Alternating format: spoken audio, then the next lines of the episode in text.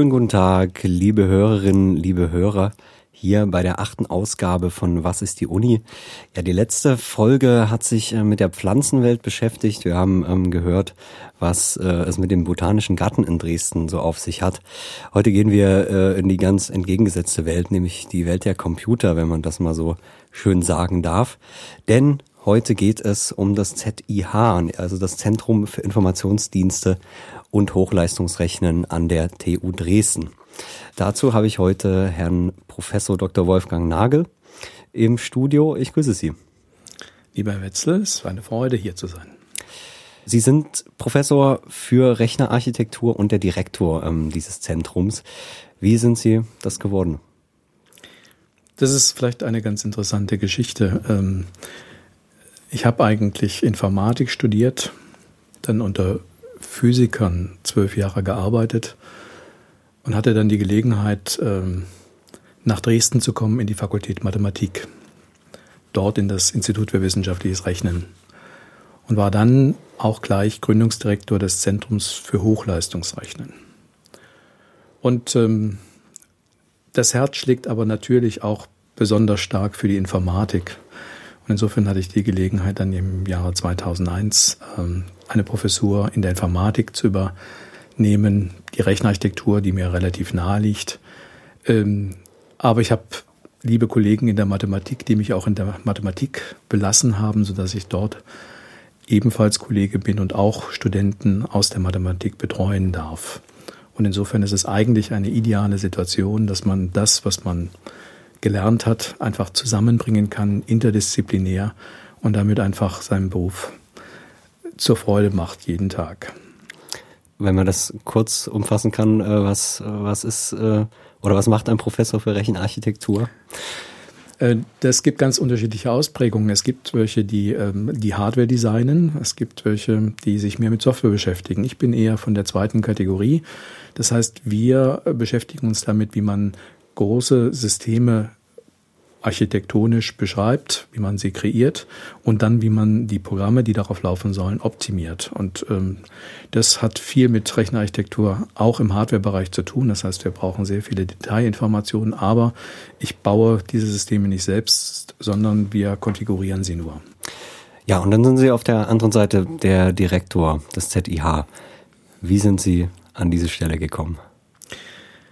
Ähm, ich habe im Wesentlichen 1996 ähm, eine Ausschreibung gelesen von Dresden, ähm, wo man einen Gründungsdirektor für ein Zentrum für Hochleistungsrechnen gesucht hat. Und ich bin dann 1997 im Juni berufen worden und gleichzeitig habe ich begonnen, ein kleines Zentrum aufzubauen, was sich um die Betreuung von Anwendungen auf dem Hochleistungsrechner, dem damaligen, ähm, befasst hat. Ähm, das haben wir relativ erfolgreich gemacht. Wir sind gewachsen. Ich habe mit vier Mitarbeitern angefangen. Am Ende waren wir 35, 2005. Und äh, daneben gab es das Universitätsrechenzentrum klassischer Art mit guten Diensten. Dr. Heinke hat es geleitet. Und Dr. Heinke, so leid es tut, aber irgendwann werden die Kollegen natürlich auch äh, älter. Ähm, er trat in den Ruhestand und dann war die Frage, wie führt man äh, diese beiden äh, Einrichtungen weiter. Und ähm, da hat sich die Universitätsleitung dazu entschlossen, die zusammenzuführen und die Leitung im Wesentlichen mir zu übertragen, so dass ich seit 2005 dann sowohl das ZHR und das Universitätsrechenzentrum geleitet habe. Und wir haben uns gemeinsam, Dr. Heinke und ich, darüber Gedanken gemacht, wie kann man ein Zentrum nennen, was am Ende nicht Universitätsrechnung Zentrum heißen soll, weil man den einen Kollegen nicht ähm, so eine Übernahme zeigen ja, will, was ja. aber auch natürlich nicht mehr ein reines Zentrum für Hochleistungsrechnen ist. Und dann äh, ist uns gemeinsam, ich glaube auf einer Dienstreise in Tokio, die Idee gekommen, das Zentrum für Informationsdienste und Hochleistungsrechnen zu nennen. Ein langer, ein langes Wort, ein langer Begriff, aber glaube ich passend für das, was wir tun. Ist es ein Name, der bekannt ist? Also, äh, also die, das Kürzel ist bekannt, aber ähm, der Name, muss man das immer mal wieder sagen, äh, was ist, wofür das eigentlich steht? Es ist ähm, glaube ich, inzwischen in Dresden ein Begriff. Ähm, man stellt aber fest, ähm, dass wir unter dem Kürzel ZIH an der TU Dresden weltweit inzwischen eine gute Sichtbarkeit haben. Ähm, die Amerikaner tun sich allerdings mit Zentrum für Informationsdienste und Hochleistungsrennen relativ schwer und da bleibt es ein ZIH. Und insofern denke ich mir, äh, damit muss man leben, dass man dann auf das Kürzel reduziert ist. Was ja die Uni aber auch mit dem TUD Kürzel auch äh, vorantreibt tatsächlich. Ah ja. Also hat das seine Vorteile. Mhm. Ähm, ja, Sie haben das gerade schon kurz angesprochen. Ähm, also das ZIH gibt's ähm, seit 2005. Können Sie das nochmal konkreter ausführen? Also aus welchen Bestandteilen besteht sozusagen das ZIH? Aus welchen ehemaligen ähm, ähm, Bereichen? Ähm, und, und was waren früher die Aufgaben? Und warum hat man das dann zusammengelegt? Was hat man sich davon erhofft? Mhm. Ein Universitätsrechenzentrum hat eine gute Reihe von klassischen Aufgaben. Ähm, das war insbesondere für die Wissenschaft die Bereitstellung von Rechnerressourcen. Sie müssen ein Mailsystem haben, sie müssen Filesysteme bereitstellen etc. All das hat das Universitätsrechenzentrum gut gemacht. Ähm, das Zentrum für Hochleistungsrechnen hatte damals die Aufgabe, die Anwender sogar in, ähm, über die Universität hinaus äh, zu unterstützen bei der Nutzung, der effizienten Nutzung von Hochleistungsrechnern, also sehr wissenschaftsgetrieben. Stellt sich aber heraus, dass man für eine qualifizierte Dienstleistung faktisch immer auch eine wissenschaftliche Begleitung und Unterstützung braucht. Das heißt, man braucht Forschungs- und Entwicklungsaktivitäten in einem Zentrum, um über 20, 30 Jahre hinweg eine gute qualifizierte Dienstleistung anbieten zu können. Denn Sie wissen, die Welt ist sehr schnelllebig. Wenn Sie sich heute einen Arbeitsplatz anschauen und den vergleichen mit dem vor 15 oder 20 Jahren, das hat nicht mehr sehr viel miteinander zu tun. Und heute kommen die Handhelds dazu, die Handys. Ähm, Sie haben an der Stelle eine permanente Bewegung. Und das heißt, Sie müssen immer auch vorne dranbleiben. Sie wir erinnern uns alle noch, dass wir mit ganz langsamen Netzwerkgeschwindigkeiten 2400 baut, war meine erste, die ich zu Hause dann hatte. Und heute haben wir DSL und auf der anderen Seite machen wir jetzt im Augenblick ein Terabit Tests zwischen Freiburg und Dresden. Ähm, das ist nochmal deutlich mehr als das, was Sie normalerweise als DSL-Geschwindigkeit haben, so dass man einfach an dieser Stelle nicht sagt, da schaltet man einen Schalter um, hat 50 äh, Euro oder etwas mehr hingelegt und danach funktioniert das, sondern es ist eine Forschungsleistung, diese Dienstleistung auf Dauer anzubieten.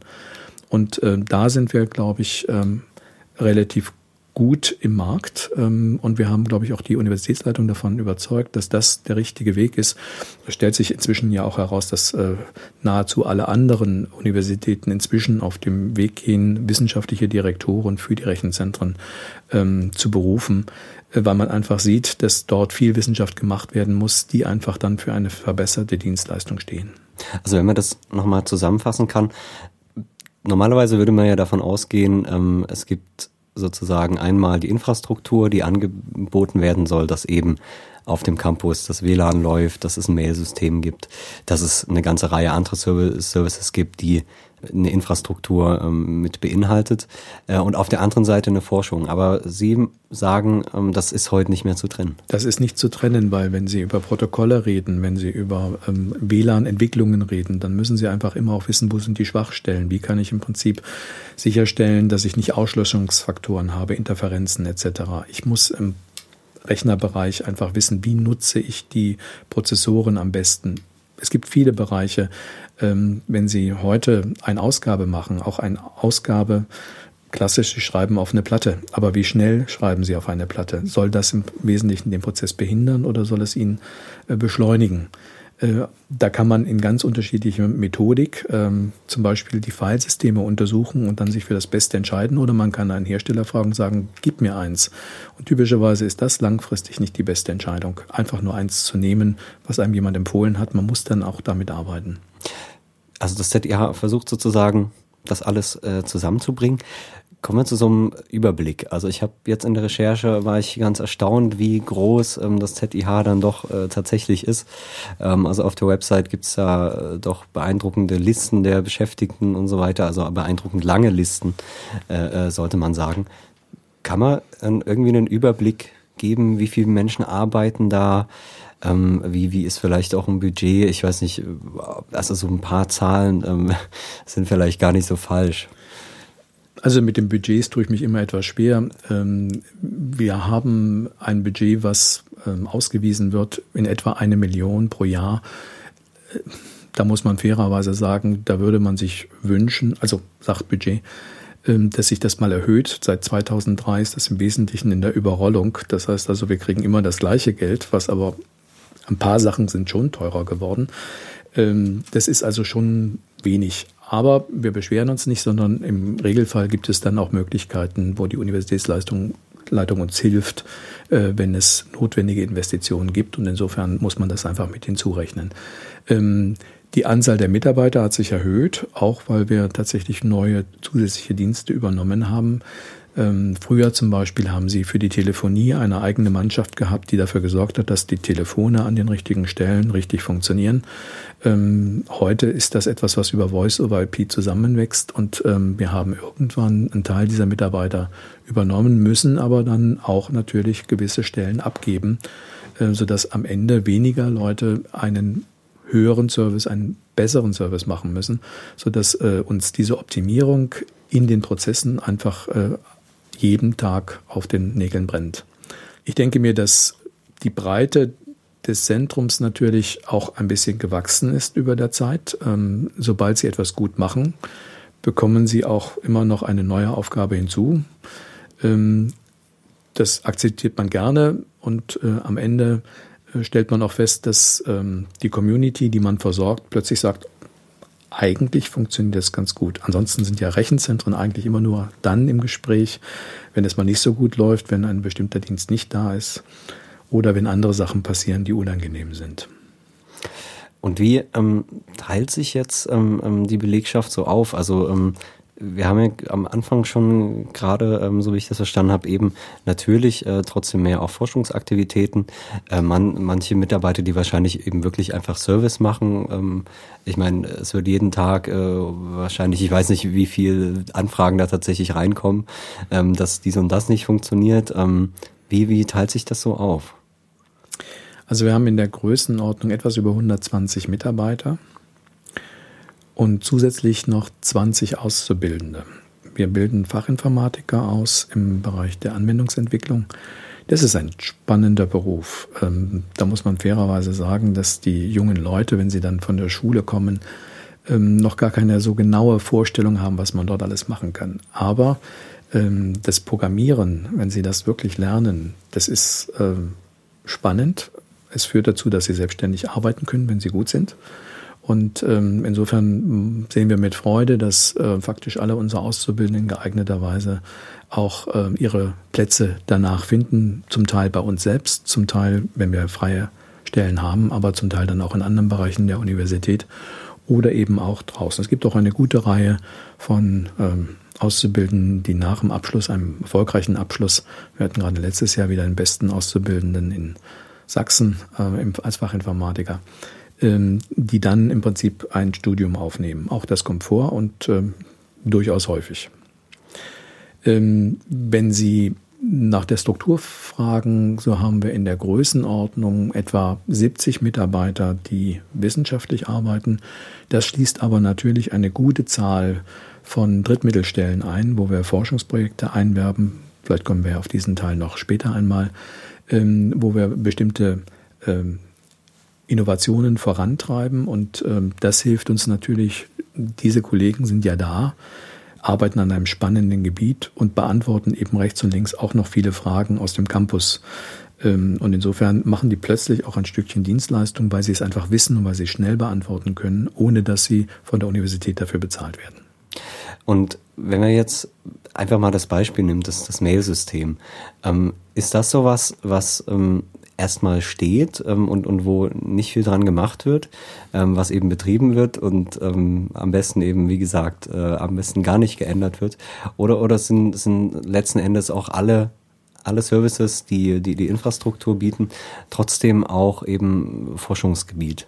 Kann man das irgendwie sagen? Ich würde jetzt nicht sagen, dass ein Mailsystem wirklich ein Forschungsgebiet ist, aber es hat andere Qualitäten. Ähm, wenn Sie ähm, 300 Rechenzentrumsleiter in Deutschland fragen, äh, welches System ihnen am meisten Sorgen macht, also nachts nach dem Motto, ne, was könnte passieren? Man wird wachgerückelt und sagt, was ist deine größte Furcht? Und äh, im Wesentlichen ist es das Mail-System, weil wir heute da doch sehr abhängig von sind und ähm, da kann man sagen, ja, äh, am Donnerstagabend um 21.30 Uhr oder um 22 Uhr, wenn dann das Mailsystem mal ausfällt, das wäre doch vielleicht auch ganz gut. Ähm, dann hat der Familienvater durchaus die Möglichkeit, mal wieder runter ins Wohnzimmer zu gehen. Ja, und dann gibt es aber mindestens 15 Kollegen, die an diesem Tag noch eine Deadline haben und mit der Welt in Kontakt stehen und intensiv austauschen, im Abstand von 10 bis 15 Minuten Dokumente austauschen, E-Mails, Informationen austauschen. Äh, die Studenten äh, selbstverständlich sich noch auf die nächste Prüfung vorbereiten. Und ja, insofern Internet und Maildienste sind einfach ganz zentrale Infrastrukturelemente eines äh, Campus und ähm, das treibt einen schon um. Wir haben ähm, sehr lange ein System gehabt, was auch ähm, Open Source war. Ähm, wir haben im letzten Jahr für ganz Sachsen einen Vertrag abgeschlossen ähm, im Auftrag der Landesrektorenkonferenz und mit Unterstützung des ähm, Staatsministeriums für Wissenschaft und Kunst, ähm, die es zum einen erlaubt, dass ähm, wir mit den Studenten auch den Weg Richtung Outlook gehen können. Die müssen das nicht, aber es ist eine Option. Das heißt, die Windows-Welt rutscht etwas näher. Das bringt eine gewisse neue Stabilität hinein. Auch die Unix-Systeme haben gut funktioniert, aber an ein paar Stellen macht das Zusammenwirken von Mail, von Kalender, von anderen Werkzeugen, die in der Windows-Welt einfach zur Verfügung stehen, ähm, auch eine Qualitätsverbesserung in der Arbeit. Sie können Workflows einfach automatisieren, Sie können Termine besser koordinieren, Sie können gucken, ob die Räume frei sind, etc. Und insofern äh, bin ich eigentlich sehr froh, dass wir äh, zusammen mit Microsoft zu einer, glaube ich, guten Lösung gekommen sind. Und wir sind jetzt dabei, das ähm, landesweit auszurollen. Ähm, da machen natürlich die Kollegen äh, ganz zentral mit. Das heißt, die Leipziger Kollegen machen das für Leipzig, wir machen es für hier. Wir haben aber insbesondere auch äh, auf der Agenda, dass wir für kleine Hochschulen diesen Dienst miterbringen, denn wir sind ja eine sehr große Universität. Wenn Sie dann die Hochschule für Musik zum Beispiel hinzunehmen, mit ja, unter 1000 Studenten, dann fällt das bei uns nicht wirklich auf, wenn wir die mitversorgen. Und sie haben das Recht, versorgt zu sein. Äh, es würde aber einen Kraftakt bedeuten, wenn die Hochschule für Musik das auf jeden Fall selber machen muss. Insofern arbeiten wir gemeinsam an Konzepten, wie man das auf Dauer diesen äh, Studenten eben auch anbieten kann, selbst wenn sie nicht zu unserem Campus gehören. Gleiches passiert meines Wissens nach auch in Leipzig und in Chemnitz. Ja, da sind wir ja im Prinzip schon auch bei den Diensten, ähm, die das ZDH ähm, für die Uni ähm, und für die Studenten ähm, so erbringt. Ähm, bleibt man dann einfach äh, gerade noch mal kurz bei Mail. Ähm, wir müssen natürlich auch auf die Zeit gucken, weil es gibt ja noch sehr viel mehr. Trotzdem würde mich gerade bei dem Mail-Thema noch interessieren, ähm, nach welchen Kriterien dann so eine Entscheidung getroffen wird. Also in dem Moment, ähm, wo man zum Beispiel eben mit Microsoft zusammenarbeitet, gibt man ja Kompetenz auch aus der Hand. Ähm, also das ist im Prinzip eine große Firma, die auch ähm, ein System verkauft, was zu weiten Teilen eben eben nicht beeinflussbar ist nach welchen Kriterien wurde das dann sozusagen entschieden? War, war die Open Source Variante zuvor instabil oder können Sie das ähm, kurz zusammenfassen? Ja, wir haben uns das relativ genau angeschaut. Ähm, diese Open Source Variante bietet eben das, was man unter Groupware versteht, also das Verbinden von Elementen. Ähm, das kommt auch in Open Source irgendwann, aber es ist eben in der Schönheit und dieser Einfachheit nicht da. Auch Abgleich mit äh, entsprechenden ähm, Handhelds ähm, ist einfach schwieriger zu haben. Ein Abgleich mit dem Exchange-Server ist überall drin. Wenn Sie im Prinzip eine Software haben, die an dieser Stelle eben proprietär ist, dann führt das im Prinzip dazu, dass Sie sehr viel mehr Klimmzüge machen müssen und manchmal funktioniert es auch gar nicht. Das heißt, es induziert ganz viel zusätzliche Arbeit, wenn Sie im Prinzip da den günstigeren Weg gehen. Ähm, wir haben uns das lange überlegt. Wir haben, ich würde jetzt hier keine Schleifwaage machen, aber wir haben viele ähm, andere Systeme angeguckt. Ich habe selber ähm, in mehrwöchigen Tests ähm, Einzelsachen ausprobiert, äh, Mitarbeiter länger als ich und äh, wir haben dann am Ende festgestellt, dass es an vielen Stellen doch äh, so ist, wenn man zum Marktführer geht, äh, hat man es einfacher. Ähm, man muss nur es bezahlen können. Der Marktführer kann natürlich auch immer etwas äh, deutlich auf den Preis schauen. Ähm, und da haben wir aber eine gute Lösung gefunden. Ähm, Im Wesentlichen haben wir uns an einen Bundesvertrag angelehnt, der für alle Universitäten geschlossen worden ist. Und das ist, glaube ich, eine gute Variante gewesen. Ähm, man muss auf der anderen Seite natürlich sagen, Microsoft war über ganz viele Jahre die dominante Macht und ist es wahrscheinlich noch, aber das Thema definieren heute natürlich Google und andere.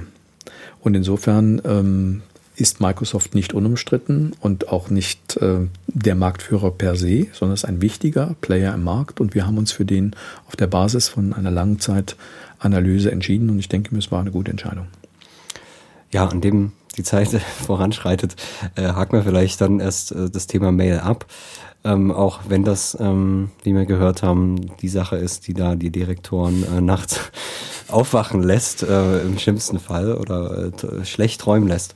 Ähm, schlecht träumen, passt Schlecht genau. träumen, ja, ja, okay. Immer mal das wieder. Ist, das ist immer. Das geht ja noch gerade so. Mhm. Ähm, ja, das ist natürlich ganz schwer, wie gesagt, das äh, abzugrenzen. Ähm, nächste Thema, was man mit besprechen könnte, wäre das WLAN. Ähm, was steckt da für eine, für, eine, für eine technische Leistung dahinter? Sehen Sie, Sie sind ja noch relativ jung. Ähm, ich weiß nicht, ob Sie sich noch an eine Zeit ohne WLAN erinnern können. Ja, wahrscheinlich zu Hause schon, aber äh, im Campus haben wir natürlich relativ früh angefangen. Ähm, man stellt natürlich fest, ähm, wir hatten da auch günstige Ausgangsbedingungen. Ähm, Herr Fettweis ist ja mit seinem Vodafone Mobilfunk-Lehrstuhl sehr aktiv in diesem Bereich, ähm, hatte auch gute Kontakte und wir haben angefangen tatsächlich auch mit Unterstützung einer Firma, die einfach geholfen hat, bestimmte Infrastrukturen einzuführen. Ähm, zuvor war es so, dass sie von ähm, A nach B gingen und sie gingen an ganz vielen verschiedenen Access Points vorbei, die im Wesentlichen nur immer für den Lehrstuhl oder für die Professur, ähm, manchmal für das Institut äh, im Zugang geeignet waren. Wenn Sie heute durch den Campus gehen, wir haben mehr als 1000 Access Points ähm, einer Firma installiert, die alle zentral gewartet werden, wo wir Software aufspielen können, zentral wo im Wesentlichen ein Mitarbeiter das zu n Prozent, aber wenigen Prozenten seiner Arbeitszeit macht. Und äh, im Regelfall funktioniert es und jeder Student kann mit seinem ZTH-Login, wenn er durch den Campus geht, faktisch permanent im WLAN sein. Das ist äh, so, wenn man dann eine Struktur tatsächlich dann ausrollt und dafür sorgt, dass sie flächendeckend, weitgehend flächendeckend zur Verfügung steht. Wir wissen, dass äh, nicht zu jedem Zeitpunkt ähm, immer WLAN-Konnektivität gegeben ist. Das hat zum einen natürlich immer noch einen, einen Punkt, dass man an bestimmte Ecken ähm, einfach schlecht äh, WLAN-Access Points hinbekommt. Ähm, manchmal, ich halte ja auch Vorlesungen ähm, in guter Zahl und ähm, dann gab es natürlich schon mal Klagen in einem großen Hörsaal, warum man denn jetzt nicht im WLAN sein kann. Und dann stellte man fest, ähm, also ich habe dann gefragt, wer ist denn jetzt? Und da gingen sehr viele Hände hoch, die einen Laptop vor sich hatten und einfach bestimmte Sachen noch parallel gemacht haben. Das kann man beklagen oder begrüßen, aber es ist auf jeden Fall so. Und dann habe ich natürlich auch gefragt, und, und wer von Ihnen hat auch noch ein Handy, was sich eingebucht hat? Und dann gingen noch ein paar mehr Hände hoch. Und wenn Sie dann so 600 Leute in einem Raum sitzen haben, dann bedeutet das im Prinzip, dass die Access Points, selbst wenn Sie vier oder sechs im Raum haben, das schaffen die nicht mehr. Jetzt könnte man da natürlich noch zwölf hinstecken, aber irgendwann ist es dann auch gut, da muss man sagen, vielleicht lohnt es ja doch der Vorlesung äh, zu folgen. Und insofern denke ich mir, dass wir über beide Strecken einfach eine sehr gute Ausstrahlung haben und im Prinzip an vielen Stellen das anbieten können.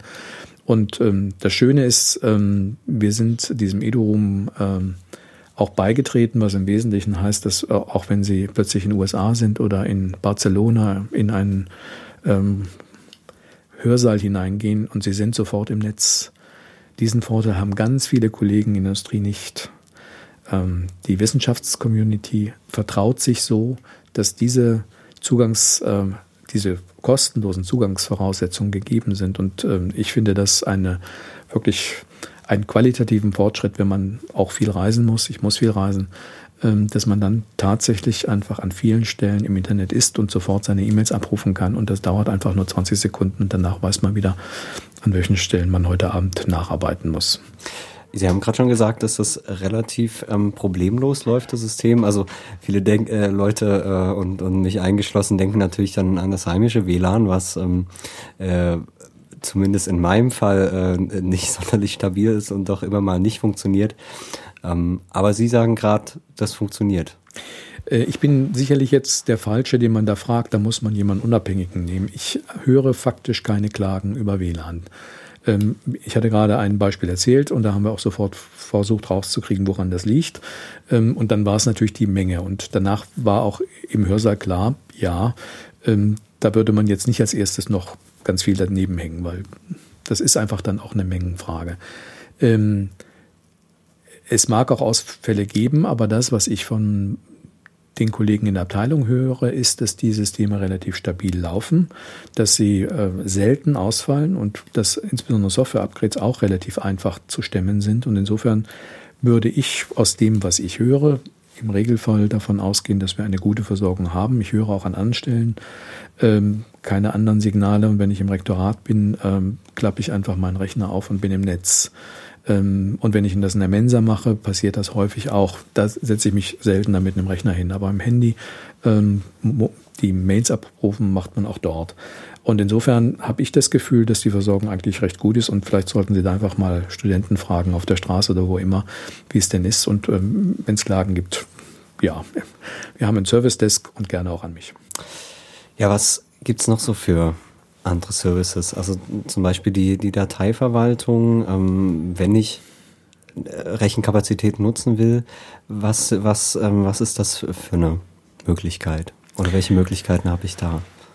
Also wir sind im Augenblick gerade dabei, ähm, in dem äh, Vertrag, den wir mit Microsoft geschlossen haben, im Auftrag äh, des gesamten Landes, ähm, ist nicht nur das Exchange mit der Office Suite drin, auch für Studenten, sondern auch SharePoint. SharePoint ist ein Werkzeug, mit dem man kollaborativ zusammenarbeiten kann, Dateien speichern kann, Dateien ändern kann, koordiniert. Und ähm, wir sind, ähm, ich glaube, ab Juli äh, im äh, der Vollversorgung der Universität mit SharePoint-Diensten, auch für die Studenten. Was im Wesentlichen heißt, dass das, was wir bisher an File-Diensten angeboten haben, dass also Studenten im Prinzip ihrem Mailpostfach hatten und äh, ja, im Regelfall wird das genutzt, aber jeder Student hat im Wesentlichen auch noch eine andere E-Mail-Adresse, über die vieles läuft. Ähm, über SharePoint gibt es andere Möglichkeiten.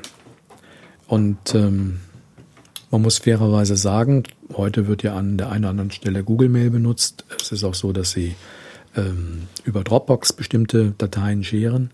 Ähm, Sie müssen sich immer klar machen, wenn Sie es über Dropbox machen, äh, dann geben Sie das Erstverwertungsrecht an Dropbox. Das heißt also, wenn da patentverwertbare Sachen drin stehen, dann darf im Prinzip Dropbox die verwerten. Ob sie das tun, ist eine ganz andere Frage, aber sie werden gescannt. Ähm, das kann man gut finden. Ich persönlich glaube, wenn man das im Campus halten kann, passiert das nicht. Da steht das deutsche Datenschutzrecht für. Und insofern glaube ich, dass äh, auch diese Dienste in der Zukunft noch deutlich stärker angenommen werden, als das bisher schon der Fall ist, äh, weil wir in dieser geschlossenen Welt des Microsoft natürlich auch Mehrwertdienste anbieten können. Zum Beispiel, dass zwei Studenten gemeinsam an der Ausarbeitung arbeiten und dass im Prinzip der jeweils aktuelle Stand dann auch zurückgeschrieben wird an die richtige Stelle. Das macht man mit normalen Filesystem nicht so einfach. Und insofern denke ich mir, sind wir dort auf einem guten Wege. Ähm, und das ist ein Dienst, der deutlich stärker nachgefragt wird. In der Summe muss man natürlich auch dort sagen, jeder Speicherplatz, den man hinstellen kann, ist beschränkt. Ähm, wir fordern ja von unseren Studenten keine Gebühren, um äh, bestimmte Infrastrukturen bereitzustellen. Das heißt, das ist kostenfrei. Ähm, wir haben in der Größenordnung im Augenblick äh, etwas mehr als ein Petabyte an Filespeicher zur Verfügung. Sie wissen, ein Terabyte, das ist ein Tausendstel davon. Das hat man in jedem PC stehen. Ähm, das ist auch relativ günstig. Das können Sie für 100 oder 150 Euro kaufen. Aber ähm, das sind natürlich gesicherte Objekte. Das heißt also, wenn Sie etwas bei uns ablegen, dann wird typischerweise davon ein Backup gemacht. Ähm, unter Umständen mit Snapshot. Das heißt also, Sie kommen ganz schnell an eine Version, die Sie vor drei Stunden abgelegt haben und die sie inzwischen weggeschmissen hatten und sie kommen wieder zurück auf die Version, aber sie, über Nacht wird das auch auf Bänder gesichert, sodass man auch ältere Kopien bis zu 180 Tagen zurückbekommen kann. Und das sind Mehrwerte, die einfach für die Studenten durchaus wichtig sind. Immer dann, wenn ihnen zum Beispiel die Festplatte auf ihrem Laptop kaputt geht. Und ich habe schon Studenten, ich weiß jetzt genau, wenn der das jetzt hört, das ist ein jetziger Mitarbeiter von mir, der ist irgendwann zu mir gekommen und hat gesagt, ich habe jetzt ein halbes Jahr gearbeitet und es ist nur auf einer Festplatte und diese Festplatte ist jetzt kaputt. Und da bricht einfach auch ein Leben, ja, für eine gewisse Weile. Ne, sie kriegen dann immer noch auf dem Stick, ist noch ein Stückchen und hier und da. Aber insofern kann ich die Studenten nur ermuntern, einfach äh, nicht nur an einer Stelle zu sichern, sondern an mindestens zwei Stellen zu sichern. Und wenn sie es bei uns hin tun, ist gut. Wenn sie es woanders sichern, auch. Aber Datensicherung ist wichtig und ist nicht Datensicherheit, sondern Datensicherung. Und darum sollten sich Studenten auf jeden Fall kümmern, weil es erst dann, wenn was passiert, klagen sie. Und dann wissen sie aber, ja, es hilft nichts. Es ist einfach unwiederbringlich verloren. Es sind vielleicht die Kinderfotos oder was immer. Und davor sollte man sie schützen. Und äh, deshalb machen wir Angebote dieser Kategorie. Also gerade äh, für den Zweck äh, kann man wahrscheinlich so sagen, dass sich da äh, Dropbox und, und ähnliche Alternativen ähm, durchgesetzt haben. Wo mich an der Stelle auch interessieren würde, ist das ZDH da oder, oder fühlt sich das ZDH da manchmal auch in, in so einem Konkurrenzkampf? Also Sie haben gerade schon gesagt, Sie empfehlen immer, dass man zum Beispiel eben die Maildienste ähm, des ZDH nutzt, dass man vielleicht auch die Backup-Dienste des ZDH nutzt. Was, äh, also, also ist da, ist da so ein Konkurrenzgefühl auch manchmal da? Wie kann man das einschätzen? Nein. Ähm, das würde überhaupt keinen Sinn machen, gegen Dropbox, Google oder was auch immer in die Konkurrenz einzutreten. Ähm, jeder, der seine Daten über Dropbox shared, ähm, der macht das und der weiß sicher, was er tut. Ähm, es stellt sich auch heraus, dass wir eine gute Zeit gebraucht haben, um einfach Infrastruktur aufzubauen, die dafür Ersatz bieten kann. Wir sind auch hier gerade beim Ausrollen äh, einer Infrastruktur, die faktisch allen Mitgliedern der Universität, also Studenten, Mitarbeiter, zur Verfügung stehen wird, die äh, genau diese Funktionalität des Dropbox bereitstellen wird, sodass sie auch vom Handy, aber auch von ihrem Laptop bestimmte Sachen ablegen können und auch bestimmen können, wer darauf zugreifen darf. Aber das wird äh, zunächst im Zellischen Weg und demnächst dann in der Nötnitzer Straße gespeichert und es geht nicht raus. Und ähm, ich glaube, das letzte halbe Jahr hat eine Menge Bewusstsein geschaffen, was es heißt, ähm, Herr über die eigenen Daten zu sein.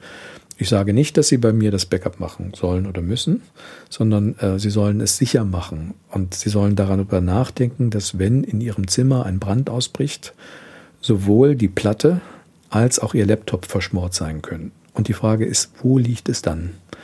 Und es sollte dann nicht nur bei Dropbox liegen, weil da könnte es natürlich auch schon noch mehrfach benutzt werden. Vielleicht liegt es dann noch woanders. Es kann gerne zu Hause sein, es kann gerne beim Freund sein, aber dafür sorgen, dass Datensicherung gemacht wird, hilft einfach an ein paar Stellen. Es sind nur wenige, die es trifft, aber wenn es trifft, ist furchtbar. Kann ich jetzt Gott sei Dank nicht aus eigener Erfahrung äh, sagen, aber man hört es doch immer wieder. Ähm, jetzt gibt es natürlich noch ganz viel andere verschiedene Services. Wir müssen irgendwie selektiv bleiben.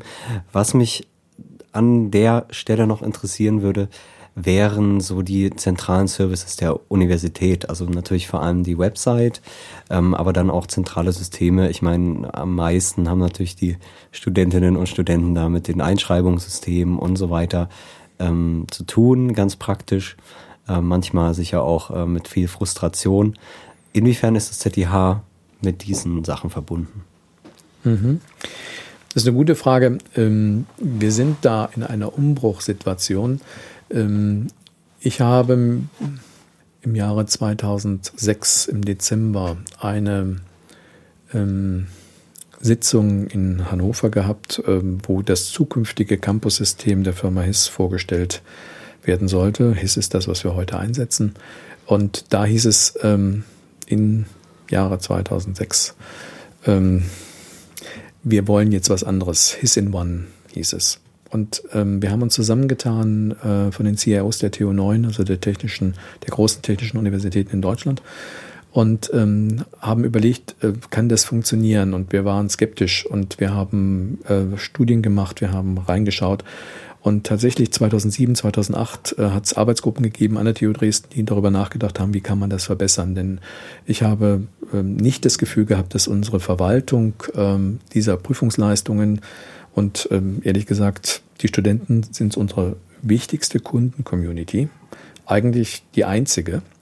Äh, und aus meiner Sicht müssen wir die gut versorgen. Und ähm, was interessiert einen Studenten mehr, als dass seine Prüfung, wenn er sie geschrieben hat, dann ordentlich dokumentiert bekommt und wenn er auch relativ schnell darauf zugreifen kann und weiß, ähm, wie sein Ergebnis war.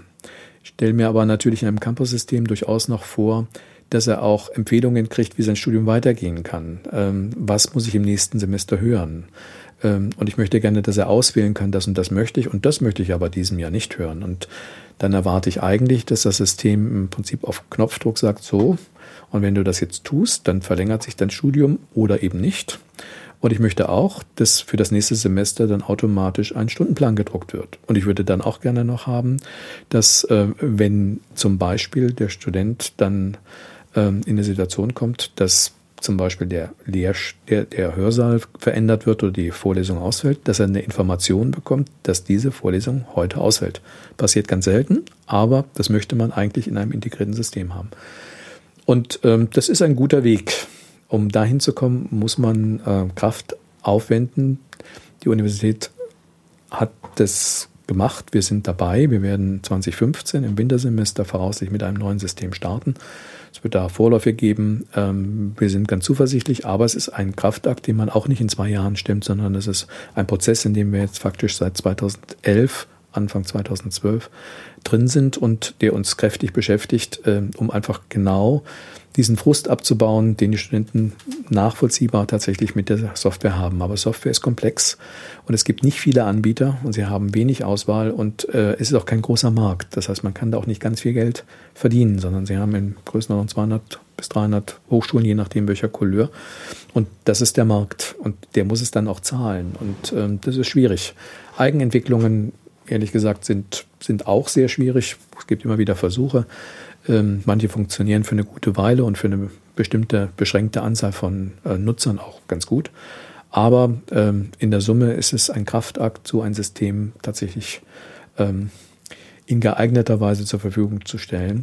Ähm, wir haben dafür ein Dezernat, äh, wir hatten ein Projekt und haben jetzt auch glaube, es ist immer noch ein Projekt, ähm, was aber dann auf Dauer in einem Dezernat geführt wird. Und das finde ich auch eine gute ähm, Organisationsform. Wir arbeiten freundschaftlich zusammen. Die Hardware wird äh, mittelfristig und ist zum Teil schon bei uns, sodass wir für die Hardware verantwortlich zeichnen. Aber äh, das können wir vielleicht auch sehr gut. Aber wir können natürlich nicht jede Anwendung und insbesondere solche komplexen Anwendungen am besten selber machen, sondern das kann vielleicht auch jemand anders, der speziell das als Aufgabengebiet hat, auch tun. Und insofern äh, arbeiten wir dort sehr eng und sehr gut zusammen. Und ich denke mir, das ist die richtige Organisationsform äh, für die TU Dresden. Jetzt haben Sie angesprochen, dass das Ziel in Zukunft ist, ganz viele verschiedene Systeme da zu verbinden. Ähm, auf die können wir jetzt im Einzelnen ähm, nicht eingehen, wäre sicher auch mal ganz spannend und dann sicher auch technischer. Was mich an der Stelle noch interessieren würde, ähm, weil das, glaube ich, vor allem auch bei der Website natürlich das Problem ist, dass ganz viele äh, verschiedene Menschen äh, ganz viele verschiedene Aufgaben machen. Also dass es natürlich so eine technische Seite gibt, aber ganz wesentlich an so einer Seite auch die redaktionelle Ebene, die dann ähm, ja jeder Lehrstuhl letzten Endes, jedes Institut für sich macht. Ähm, ist das ein Problem, vor dem das ZDH auch steht, eine technische Kompetenz anbieten zu können, aber äh, ganz oft dann eben mit ganz anderen ähm, Vorstellungen, mit ganz anderen ähm, Zielvorstellungen auch konfrontiert zu sein, die eben technisch gar nicht lösbar sind? Mhm. Ähm, die Webpräsenz der TU Dresden ist äh, bei uns durchaus manchmal anders geregelt als an anderen Stellen. Wir haben dafür in der Verantwortlichkeit das Medienzentrum. Und das Medienzentrum macht das aus meiner Sicht sehr gut. Da hat es ein System gegeben, äh, was 2005 ausgewählt worden ist. Das ist jetzt in einer Phase, wo man sagt, da muss man wieder ran. Und das Projekt ist in der Größenordnung im letzten Jahr im Sommer gestartet und es wird auch noch ein Stückchen dauern. Ähm, ich akzeptiere sehr gerne, wenn Kollegen ähm, bestimmte Funktionalitäten erbitten, weil sie sie einfach zur Darstellung ihrer Forschung brauchen. Und da muss man gucken, wie man das hinbekommt. Ich bin etwas skeptischer, ob wir jeden Individualismus, den man ähm, dort ausleben kann, auch ausleben muss. Ähm, manchmal beschweren sich sogar Studenten, dass es schwierig ist, bestimmte Sachen zu finden, weil sich bestimmte Kollegen, bestimmte Lehrstühle ähm, nicht an gewisse Konventionen halten. Und da denke ich mir, das wird sich über der Zeit einschwingen. Es dauert eine Weile, ähm, aber wir sollten es an dem ausrichten, was unsere Kunden haben wollen. Und äh, vielleicht sollten sich dort die Studenten auch durchaus artikulieren und einfach sagen, was sie denn haben möchten. Ähm, man kann über Farben reden, man kann über äh, Funktionalitäten reden. Ähm, ich glaube, eine gewisse Individualität ist gut, aber man braucht sie nicht an jeder Stelle. Und äh, meist sind mir die Inhalte wichtiger als die Formen oder auch das technische Gimmick, äh, was man jetzt gerade mal ausprobieren will. Und ist das ein Konflikt kann man das so sagen? Ähm, ich würde das nicht als Konflikt sehen. Äh, ich weiß, dass einige Kollegen einfach ihre eigenen äh, Auftritte pflegen. Ähm, und da muss man einfach sehen, solange es keine großen Nachteile gibt, ähm, kann man das vielleicht auch akzeptieren. Äh, in dem Augenblick, wo die Studenten einfach zu bestimmten Informationen nicht kommen, finde ich, sollte man auch durchaus mit den Kollegen reden. Das klappt im Regelfall auch. Das sind doch versöhnliche Worte, sage ich mal. Jetzt würde ich sozusagen das ganze Service-Thema, womit auch die Studenten und die Studentinnen natürlich am meisten zu tun haben, ein bisschen abstoppen, sage ich mal. Ich hoffe, wir haben die wesentlichsten Sachen abgehakt. Ähm, weitestgehend, ja. Weitestgehend, wunderbar. Und dann kommen wir eigentlich zum zweiten Teil des Namens, nämlich das Hochleistungsrechnen, mhm. ähm, wo Sie auch natürlich ähm, eine sehr wichtige Person sind. Ähm, Sie haben das mit aufgebaut. Ähm, wie kann man das umfassen? Wozu brauchen wir so einen Großrechner? Wir leben in einer komplexen Welt. Ähm, die Wirtschaft ähm, möchte Produkte heute nicht mehr einfach nur kaufen. Wenn Sie bei Mercedes ähm, Zulieferer sind, dann müssen Sie, wenn Sie ein Airbag anbieten wollen in irgendeiner Baureihe, dann müssen Sie die Simulation, das, was dieses Bauteil, was Sie liefern wollen, was das kann, das müssen Sie faktisch elektronisch mitliefern, bevor Sie es gebaut haben. Es wird nicht als Prototyp gebaut, sondern es wird modelliert und simuliert. Und das gilt für die Bremsen, das gilt für jedes andere Bauteil. Wir haben daneben natürlich ähm, wissenschaftliche Fragestellungen, wo wir in gleicher Weise Simulationen brauchen. Ähm, es gibt ganz immer wieder mal dramatische, auch Naturereignisse, manchmal auch Katastrophen, die man einfach nicht vorher ausprobieren will, sondern die passieren und wo man vorher wissen muss, irgendein Tsunami, wir hatten gerade in Chile wieder einen äh, vor der Küste, wo man ein Gefühl haben muss, was passiert denn, wenn ein Tsunami äh, jetzt kommt, wo muss ich denn warnen und was, was sind die Extremauswirkungen? Wir haben ja ähm, in Indonesien ein, eine große Katastrophe, ich glaube 2006 gehabt. Ähm, seitdem ist dort viel passiert.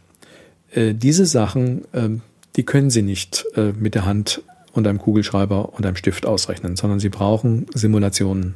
Diese Simulationen kann man nur auf einem Hochleistungsrechner machen. Und ähm, dafür gibt es die. Nicht jeder braucht den, aber viele brauchen sie und es werden immer mehr. Äh, nicht jeder braucht die absolut höchste Geschwindigkeit, aber sie brauchen eben heute ähm, durchaus mehr als einen Prozessor oder einen Kern, wie man durchaus auch sagt. Ähm, das heißt, sie müssen im Prinzip, die Prozessoren werden ja im Wesentlichen nicht mehr so viel schneller, sondern es werden einfach immer nur mehr. Und wenn sie schneller an eine Lösung kommen wollen, müssen sie einfach mehr davon nutzen. Ähm, das ist aber nicht ganz einfach. Die Anwender wissen sehr genau, wie sie algorithmisch dieses Simulationsobjekt äh, angehen und welche Algorithmen sie nutzen, um welche Ergebnisse zu erzielen. Aber es ist schwierig, wenn die Zahl der helfenden Prozessoren groß wird. Sie können sich das äh, gut überlegen. Nehmen Sie das Stadion in Dresden, das Fußballstadion. Da gibt es einen Rasen. Der muss immer mal wieder auch geschnitten werden. Und typischerweise, ich habe jetzt keine Ahnung, aber ich würde es einfach mal annehmen, wenn Sie mit einem Rasenmäher rübergehen, müssen Sie eine Stunde mähen. Haben Sie zwei, dann ist es wahrscheinlich in einer guten halben Stunde geschafft. Und wenn Sie vier haben, Vielleicht schaffen sie auch die Viertelstunde. Jetzt muss man aber schon gucken, wo setzen diese Rasenmäher an. Also bei Zweien war das einfach an gegenüberliegenden Ecken. Bei Vieren würde man vielleicht so jeweils so Streifen machen und dann versuchen, dass sie sich nicht ins Gehege kommen. Was ist aber, wenn Sie 10.000 Rasenmäher draufsetzen wollen? Können Sie im Prinzip diese eine Stunde durch 10.000 teilen? Nein, wahrscheinlich nicht. Das heißt, man muss sich überlegen, wie kann man eine große Aufgabe im Prinzip auf viele Teile verteilen und dann dafür sorgen, dass insgesamt möglichst der Geschwindigkeitsvorteil so viel schneller ist, wie ich auch Prozessoren, Rasenmäher hinein investiert habe. Und das ist eine Kunst, ähm, die man auch gestalterisch weitergeben kann und wo man Anwender ausbilden kann, dass sie es selber können. Und das tun wir, andere auch. Aber es ist eben auch nicht ganz einfach. Und man kann natürlich ähm, da auch sehr viel Zeit verlieren. Und deshalb ist es wichtig, dass man die Hochleistungsrechner eben nicht nur als Maschine hinstellt, sondern dass man auch die Köpfe dazu tut, die wissen, wie man mit einem solchen System umgeht und wie man im Prinzip dort äh, Spitzenergebnisse herausziehen kann. Und es gibt ganz viele Wissenschaftler in Sachsen, wir haben in der Größenordnung, glaube ich, 150 Projekte mit etwa 600 Anwendern drauf, die unsere Hochleistungsrechner nutzen aus verschiedenen Universitäten und anderen Forschungseinrichtungen. Ähm, ganz viele davon wissen ganz genau, was sie tun. Es kommt immer wieder äh, zu bestimmten überraschenden Elementen, wo man, ah, das habe ich jetzt doch noch nicht gesehen. Und ähm, dafür gibt es einfach Expertise auch bei uns im Haus. Ähm, wie ist der große oder der Hochleistungsrechner angelegt? Also der steht da ähm, und dann darf man sich dort Zeit äh, beantragen. Mhm. Ähm, wie, wie läuft die Vergabe so? Ähm, gibt es da Kriterien? Ah, ja. Also muss es ja geben. ja, sonst ähm, würde man nicht mehr drauf kommen, ja, sagen, ewig warten. Ja. grundsätzlich ist das aber geordnet ähm, deutschlandweit. Sie haben äh, typischerweise die Pflicht, einen Antrag zu schreiben. Es gibt äh, so Schnupperkontingente äh, für Projekte, wo man sagt, 10, 20.000 oder auch 50.000 ähm, CPU-Stunden, also Prozessorenstunden, Core-Stunden, ähm, kann man kostenfrei bekommen ohne diesen Antrag, ähm, damit man Erfahrung gewinnt. Was heißt das jetzt ähm, zeitmäßig? Also wie viel Kerne hat in dem Fall der Rechner? Ähm, das ähm, hängt davon ab, wie viel Sie nutzen. Ein äh, ähm, Kern schafft in einem Jahr 8600 Stunden in der Größenordnung. Das heißt also, Sie könnten im Wesentlichen sowas wie acht oder zehn Kerne, eher acht, äh, für ein Jahr nutzen mit gewissem Schlupf. Ähm, aber Sie wollen ihn ja nicht in einem Jahr nutzen, sondern Sie wollen ihn ja in einem Monat nutzen oder in einer Woche. Und ähm, diese Kunst der Paralysierung muss man lernen. Das kann man mit kleinen Problemen üben. Dafür gibt es das Schnupperkontingent. Und danach ist es so, dass äh, man ein Projekt beschreiben muss, äh, was von einem Beirat evaluiert wird. Wir haben einen Beirat mit, ähm, ich glaube, neun Mitgliedern. Äh, dieser Beirat entscheidet, ob sie dann am Ende Zugang zu diesem System bekommen oder nicht. Also insofern äh, vergebe ich keine Rechenzeit und äh, habe auch kein Veto und das funktioniert alles gut, ähm, sondern es gibt einfach Fachkollegen aus den verschiedenen Bereichen, der Mathematik, dem Maschinenwesen, auch der Elektrotechnik, der Medizin, die einfach draufschauen und sagen, das äh, sieht vernünftig aus, das Projekt äh, hat einen hohen wissenschaftlichen Reifegrad, ähm, das ist vernünftig, was der beantragt und dann äh, kriegt er einfach ähm, diese CPU-Stunden genehmigt und dann fängt er an und dann stellt er fest, mal braucht er weniger, mal braucht er mehr und dann muss man dann einfach nachreterieren. Aber das ist diese Art und er schickt dann seine Programme auf, diesen, auf dieses System und ähm, ja, am Ende zählen die Publikationen, es zählen die Patente und es zählen die wissenschaftlichen Ergebnisse und es ist nicht ganz einfach, äh, zu erklären, was wäre denn ohne einen Hochleistungsrechner. Aber es würde eben ganz viel Wissenschaft einfach am Standort wegbrechen, wenn man das nicht hätte. Nochmal so zur Vorstellung. Also es ist natürlich irgendwie kein, äh, kein Personal Computer, der rumsteht und den man dann benutzt. Ähm, also erstmal habe ich das so verstanden, dass äh, niemals irgendwie jemand den gesamten Rechner alleine bekommt, sozusagen. Meistens, manchmal ähm, schon. Manchmal schon. Äh, das sind dann die Projekte, die wirklich hoch skalieren mhm. und mhm. die dann auch das äh, effizient nutzen können. Und das kann man schon mal machen. Ähm, insbesondere ist das so nach Wartungszeiten, dass man ähm, mehrere Stunden dann für bestimmte Jobs vergibt, die dann mal die ganze Maschine nehmen. Ja. Und wie muss ich mir das tatsächlich vorstellen? Also wie groß ist jetzt der aktuelle? Mhm. Also wir haben im Augenblick etwa 15.000 Kerne ähm, in, in der Größenordnung 30 Rex. Ähm, wir werden einen neuen ähm, Rechner zum Ende des Jahres installieren, der ähm, nochmal deutlich leistungsfähiger ist. Also ähm, mindestens der Faktor 20. Ähm, aber der ist eben neu. Und ähm, der braucht pro Leistung natürlich erheblich weniger Strom. Und er braucht auch erheblich weniger Platz. Aber dafür haben wir nicht mehr 15.000, sondern 35.000 plus 15.000, also fast 50.000 Kerne, die dann an den Aufgaben unserer Wissenschaftler werkeln werden. Und insofern, ja, es wird mehr werden. Wir rechnen in großen Rechenzentren bald, also in fünf bis sieben Jahren, mit einer Million Kerne. Und äh, das wird weitergehen. Die großen Systeme, die größten Systeme der Welt werden auf 100 Millionen Kerne kommen zum, ähm, im Jahr 2020 spätestens. Und ähm, Sie meinen also, ähm, dass man auch mit, mit dieser Kernzahl erstmal wieder lernen muss, umzugehen? Ja, auf jeden Fall. Mhm. Das ist ähm, so, dass Sie heute gut 64 und 128 im Griff haben, aber äh, die 256 und die 1024 fallen schon deutlich schwerer. Es gibt einige Projekte, die machen das perfekt, aber andere müssen da kräftig kämpfen. Und auf der anderen Seite, wenn jetzt die nächste Generation kommt, braucht man aber wahrscheinlich schon 4096 oder dann nochmal deutlich mehr Prozessoren, die dann genutzt werden können. Und die Projekte müssen lernen, damit umzugehen. Ähm, das Grundproblem ist, ähm, dass wir typischerweise synchrone Algorithmen haben. Das heißt, ähm, immer wieder, manchmal eben 20 oder 30 Mal in der Sekunde, müssen alle Programmteile auf den letzten warten, der ankommt. Manchmal ist das nur einmal in der Sekunde der Fall, aber häufig ist es eben mehrfach der Fall. Naja, und ähm, dann müssen Sie allen mitteilen, der letzte ist auch angekommen. Und wenn Sie das 4 oder 16 oder 64 mitteilen müssen, geht das relativ schnell. Wenn Sie das 10.000 mitteilen müssen, dauert das eine Weile. Vor allen Dingen in der Millisekunde oder Mikrosekunde, bevor der letzte angekommen ist, warten bei 10.000 9.999 darauf, dass der letzte ankommt. Jetzt müssen Sie im Prinzip sehen, dass wir demnächst eine Million haben. Das Problem wird also immer stärker. Das heißt, diese Lastbalance, die an dieser Stelle erzwungen werden muss, weil sie sonst einfach darauf warten und die Maschine nicht produktiv arbeitet, ist ein ganz hohes Gut, wo sie einfach algorithmisch dann arbeiten müssen, dass sie sicherstellen können, dass alle möglichst gleichzeitig diese Stelle erreichen. Und das ist eine Aufgabe, wo wir uns auch verschrieben haben, als äh, Unterstützung äh, Werkzeuge bereitzustellen, dass man genau Stellen, an denen das nicht passiert, leicht entdecken kann, sodass man dann weiß, was man algorithmisch ändern muss.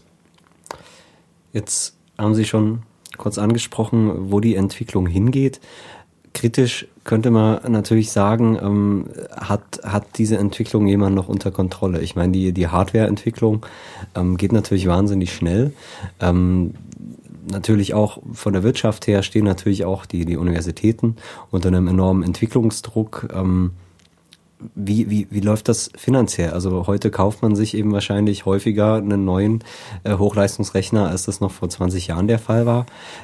Ist das, ist das ein Druck äh, in der Entwicklung ähm, oder, oder, oder, oder nicht?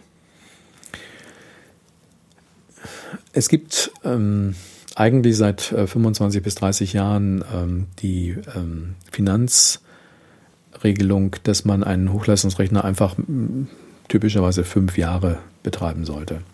Man stellt auch fest, wenn man ihn länger betreibt, ähm, führt das häufig dazu, dass man mehr Strom bezahlt, als äh, man im Prinzip rausbekommt. Also es ist leichter, ein neues System hinzustellen und äh, dafür den deutlich geringeren Strom ähm, zu bezahlen und damit gewinnt man. Also fünf Jahre ist eine Zeit, die man akzeptieren muss. Ähm, manche Laptops halten keine fünf Jahre, das wissen wir. Ähm, sie sind dann auch wirklich langsam, das merken wir auch. Das ist bei den Hochleistungsrechnern faktisch genauso. Trotzdem kann man natürlich erkennen, dass ein Hochleistungsrechner zum Beispiel für unsere Altix-Maschine, die wir 2006 installiert haben, die hat einen Hauptspeicher von 6,5 Terabyte. Jetzt, normalerweise hat man so im Laptop 2, 4, 8, vielleicht auch 16, dann hat man schon 16 Gigabyte. Und plötzlich haben sie doch äh, so einen Faktor 1000 nochmal in einer Maschine, die eigentlich schon acht Jahre alt ist. Und da muss man sagen, dann hat dieser Rechner immer noch seine Berechtigung. Ja, es ist jetzt so, der wird nicht mehr lange betrieben werden, aber äh, er ist auch noch nicht outfashioned. Das heißt, man rechnet damit, dass in der Größenordnung äh, 14 Jahre vergehen, bis tatsächlich ein Großrechner, ein Hochleistungsrechner in ihren Laptop hineinwandert. Aber dann ist er auch dort. Ja, das heißt also, das, was man vor 14 bis 16 Jahren im Hochleistungsrechnerbereich gesehen hat, ist heute in den entsprechenden Laptops angekommen oder zumindest in Desktop-Systemen. Äh, manchmal geht es sogar schneller, wenn Sie jetzt diese GPU-Programmierung nehmen, also mit Grafikprozessoren äh, bestimmte äh, algorithmische Abarbeitungen äh, ermöglichen, dann sind Sie wesentlich kürzer noch dort. Ähm, aber das funktioniert nicht für alle Aufgabengebiete. Und insofern, ähm, nach fünf Jahren muss man allerspätestens über den Ersatz eines Systems nachdenken. Auf der anderen Seite hat das auch einen guten Grund. Ähm, es spart dann am Ende tatsächlich Geld. Äh, wir selber brauchen diese Rechner nicht, sondern wir stellen sie nur der Wissenschaft zur Verfügung. Und am Ende den Profit haben diejenigen, die ihre Algorithmen im Simulationsbereich rechnen. Und wir haben ein neues Anwendungsgebiet, was man sicherlich auch nochmal erwähnen sollte. Wenn Sie in die Biologie reinschauen, dann haben Sie zumindest in meiner Schulzeit wahrscheinlich auch noch in ihrer, ähm, so Mikroskope genommen und haben dann versucht äh, zu justieren. Das Präparat, das Präparat haben sie mühevoll reingeschoben. Sie haben versucht, sie sind auch Brillenträger, das ist nicht ganz trivial, das scharf zu stellen und dann hat man manchmal was gesehen und manchmal nicht und dann kam der Lehrer und ja. Das ist heute anders. Ähm, große Mikroskope ähm, sind in faktisch allen biologischen Instituten und da trifft vielleicht auch die Verbindung zum Botanischen Garten nochmal zu, die Biologie, die uns ja treibt. Ähm, der Freistaat hat ähm, Biotechnologie zum Schwerpunkt gemacht, vor vielen Jahren schon. Äh, diese Mikroskope sind da und die produzieren 100 bis zum Teil auch 500.000 Bilder pro Tag. Die können Sie sich nicht mehr anschauen. Sie können keine Kohorte von Studenten nehmen, die aufschreiben, was bei diesen Präparaten tatsächlich passiert, die durch einen Roboter auf das Okular gelegt werden, die Kamera fotografiert ab und am Ende wollen sie das automatisch machen. Das heißt, das ist heute ein Prozess, der uns umtreibt. Ähm, wie kriegen wir diese Datenflut, wie kriegen wir die in den Griff? Wie können wir sie managen? Wie können wir sie im Prinzip auch für die Nachwelt erhalten? Weil Sie wissen ja, dass äh, Forschungsergebnisse unter den Randbedingungen der Publikation, wenn es wertvolle Ergebnisse sind, eben auch zehn Jahre aufbewahrt werden müssen.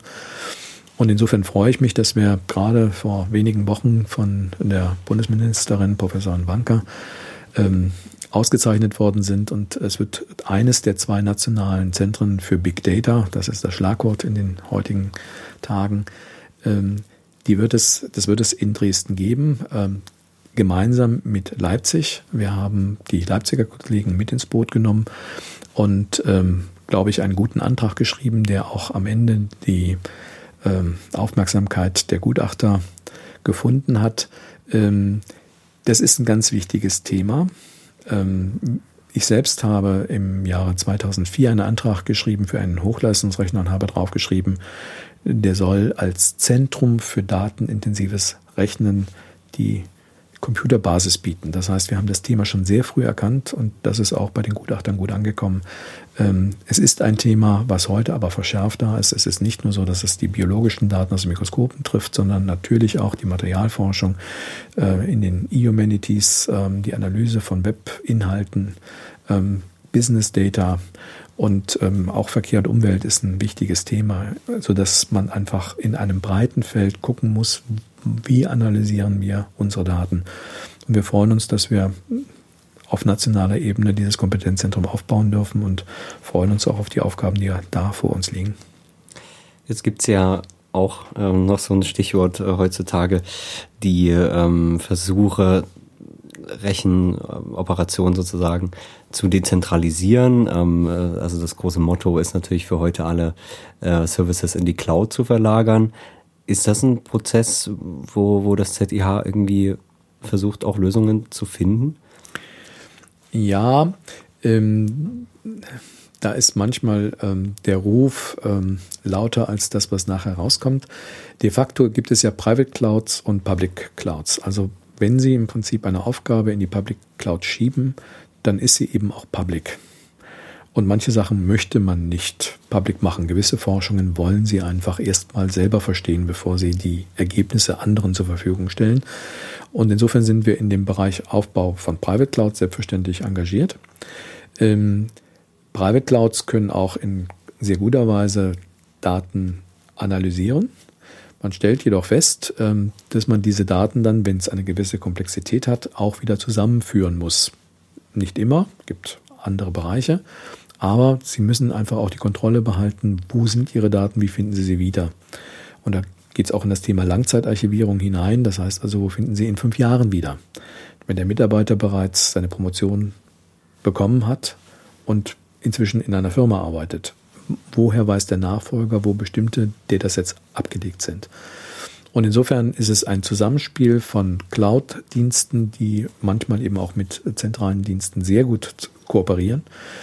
Ähm, wir haben mit der besagten Kommission für IT-Infrastruktur der DFG äh, auch in den USA viel herumgehorcht und gehört. Ähm, es gibt in den großen Bereichen faktisch keinen, ähm, der, wo der öffentliche, der Public-Bereich, wenn man denn wirklich bezahlen muss, nicht teurer ist als der, den man privat erbringen kann.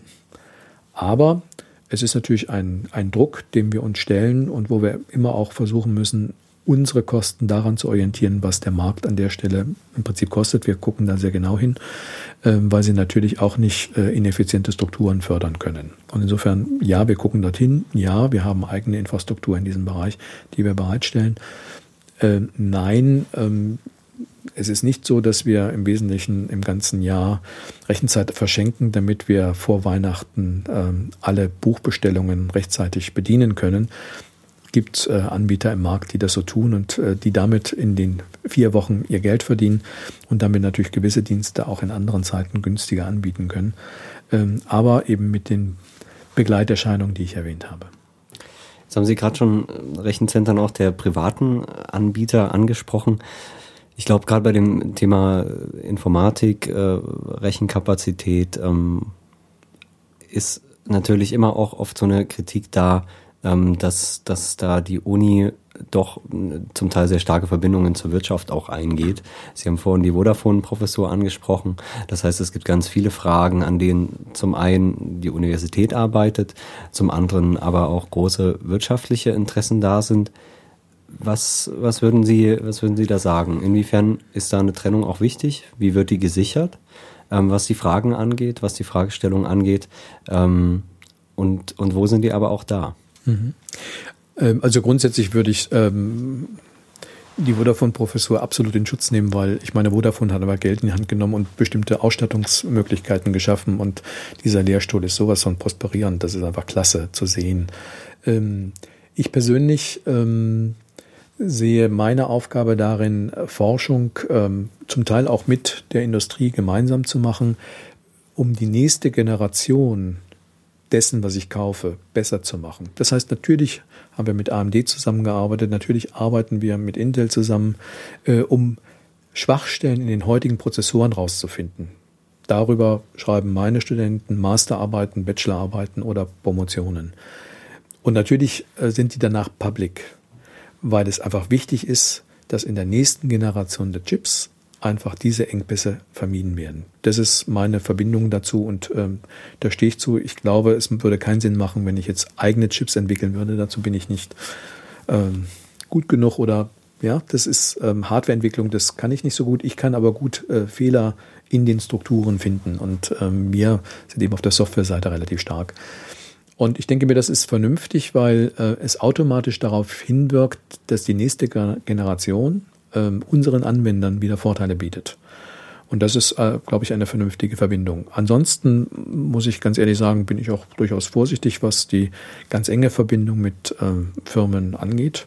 Wir machen viel zusammen, wenn Sie zum Beispiel an das ähm, Gigabit-Testbett nach Freiberg denken. Ähm, natürlich haben wir da mit Firmen zusammengearbeitet, aber es geht darum, wie kann man Dienste über 40, 50 oder 100 Kilometer, wir haben sogar 400 Kilometer getestet mit Verlängerungen im Kabel, wie kann man Dienste anbieten über weite Entfernungen, äh, die natürlich unter Umständen dann kostengünstiger angeboten werden können, wo man Synergien zwischen Universitäten ähm, entwickeln kann. Ähm, und wo bekommen Sie denn im Prinzip eine 100 Gigabit Leitung her? Da brauchen Sie einfach Industrie dazu ähm, oder Sie machen es im Labor. Labor war aber nicht die Variante. Da hat man die Anwender der anderen Universitätsseite nicht. Und insofern denke ich mir, ähm, man muss dort genau hinschauen. Unsere Aufgabe ist, Studenten und Doktoranden auszubilden an aktuellen Entwicklungen. Und dazu brauchen wir immer auch die Industrie, die uns hilft, bestimmte ähm, State-of-the-Art-Technologien vorzuhalten, die wir zum Teil auch äh, zu vorgezogenem Zeitpunkt bekommen, damit wir sie testen und damit wir eben rechtzeitig Fehler finden, die dann später, im, wenn das System in den Markt kommt, tatsächlich dann auch vermieden werden können. Zum mhm. Wohle aller. Wo würden Sie aber trotzdem die Linie ziehen? Also es ist natürlich, es ist natürlich immer eine, eine eine Diskussionsfrage auch, die, die nie eindeutig entschieden werden kann. Aber es ist ja nicht letztlich der Sinn der Universität zusammen mit Unternehmen bessere Technik zu entwickeln, ähm, solange eben nur das Unternehmen damit Gewinne macht. Wo würden Sie, Sie die Linie ziehen? Mhm. Also, ähm, also da sind natürlich schon verschiedene Motivationen natürlich immer auch da. Ähm, ja, ähm, Sie haben einen Punkt unterschlagen. Ähm, ich das ist nicht das Produkt, was wir da besser machen, das nur einer Firma zur Verfügung steht, steht allen zur Verfügung. Wir publizieren das. Das ist ein öffentlicher Bericht, den Sie äh, sich bei uns, auch Sie, sich bei uns abrufen können. Äh, steht auch ähm, äh, in der Bibliothek auf dem entsprechenden Server und insofern steht er allen zur Verfügung. Äh, wir brauchen bloß aktuelle ähm, Technik wenn Sie im Prinzip den Prozessor vom Jahr 1988 jetzt optimieren, weil wir uns den leisten können oder weil der gerade da ist, ähm, dann bilden Sie weder Ihre Studenten gut aus, noch können Sie im Prinzip an dieser Stelle ähm, dem Doktoranden die Challenge geben, die er lösen muss. Und ähm, ich habe schon das Gefühl, dass wir unsere Doktoranden eben auch für den Markt ausbilden. wir sind jetzt keine theoretischen Informatiker, sondern wir sind welche die in der Anwendung drin sind, die Architekturen bauen, äh, die irgendwann im Markt ihren Platz finden müssen und die muss ich aktuell ausbilden. Und dazu brauche ich natürlich auch Verbindungen zu Firmen. Ähm, da sehe ich aber überhaupt kein Problem drin, weil die Firmen natürlich ähm, auch keinen unmittelbaren Mehrwert haben, sondern sie akzeptieren, dass wir publizieren. Ob das Nvidia ist, ob das Intel ist, ob das AMD ist, ähm, jeder von denen weiß, wenn er uns etwas zur Verfügung stellt, dann testen wir es auf Herz und Nieren und wir sagen es nachher durchaus laut. Und trotzdem machen sie es, weil sie wissen, dass gute Qualität rauskommt und dass am Ende äh, sie eine Chance haben, ihr Produkt zu verbessern, aber tatsächlich natürlich der Konkurrent auch. Ja, die Zeit schreitet äh, deutlich voran. Ähm, so, um langsam äh, dem Ende entgegenzukommen, würde mich da natürlich interessieren, was sind gerade so die, die heißen Forschungsgebiete, vielleicht auch nicht so die Moden gerade. Ähm, da gibt's ja doch auch immer gerne und viele Moden. Aber wo würden Sie so die Felder sehen, wo Sie gerade auch sehr aktiv sind und die, die in Zukunft auch immer wichtiger werden vielleicht? Ja, mich treibt im Wesentlichen seit ähm, Beginn der 90er Jahre das Thema datenintensives Rechnen um. Das heißt also Wissen aus Daten generieren und ähm, zur Verfügung stellen. Ähm, das ist über weite Strecken natürlich strukturiertes Wissen aus strukturierten Daten, aber es ist eben auch Wissen aus unstrukturierten Daten. Und das wird im Prinzip diese Welt verändern. Und ich glaube, dass es wichtig ist, an dieser Stelle präsent zu sein und ähm, die Methoden, die dazu notwendig sind, mitzuentwickeln. Da haben wir uns aufgestellt und das wollen wir tun.